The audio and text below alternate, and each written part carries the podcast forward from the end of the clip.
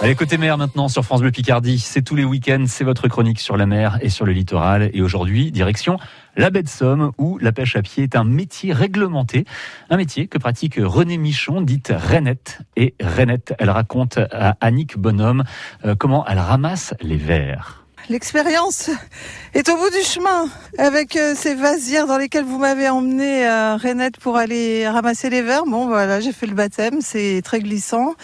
Euh, on s'enfonce un peu, il faut attraper la technique pour ne pas tomber. Et ben j'ai expérimenté la glisse sur la vase. Alors là vous avez, on appelle ça un croc, c'est-à-dire c'est une fourche de jardin qu'on adapte à notre main, c'est-à-dire qu'on la coupe et puis après on lui donne un angle adapté pour pouvoir travailler. On a tous des outils différents les uns des autres parce qu'on n'a pas tous la même matière, la même manière de pratiquer. Donc on appelle ça un croc. Et on est obligé de faire un manche court puisqu'on est toujours baissé. Ouais, ouais. Pour travailler, on n'a pas le choix, il faut être courbé en deux tous les métiers qu'on fait dans la baie, en général, c'est courbé en deux. Les métiers physiques, c'est des métiers difficiles, on s'y habitue quand même Alors, des métiers physiques, oui, énormément même. On s'y habitue, bah, si on aime ce qu'on fait, oui, il n'y a, pas de...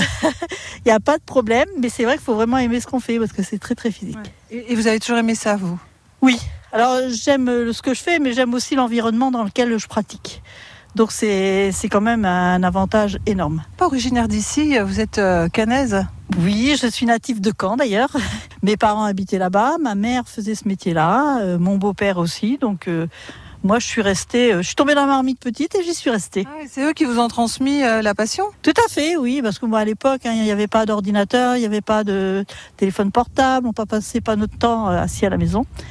Les parents nous faisaient suivre, surtout que j'étais assez indisciplinée, donc euh, pour me canaliser, il fallait me mettre à, autour d'eux.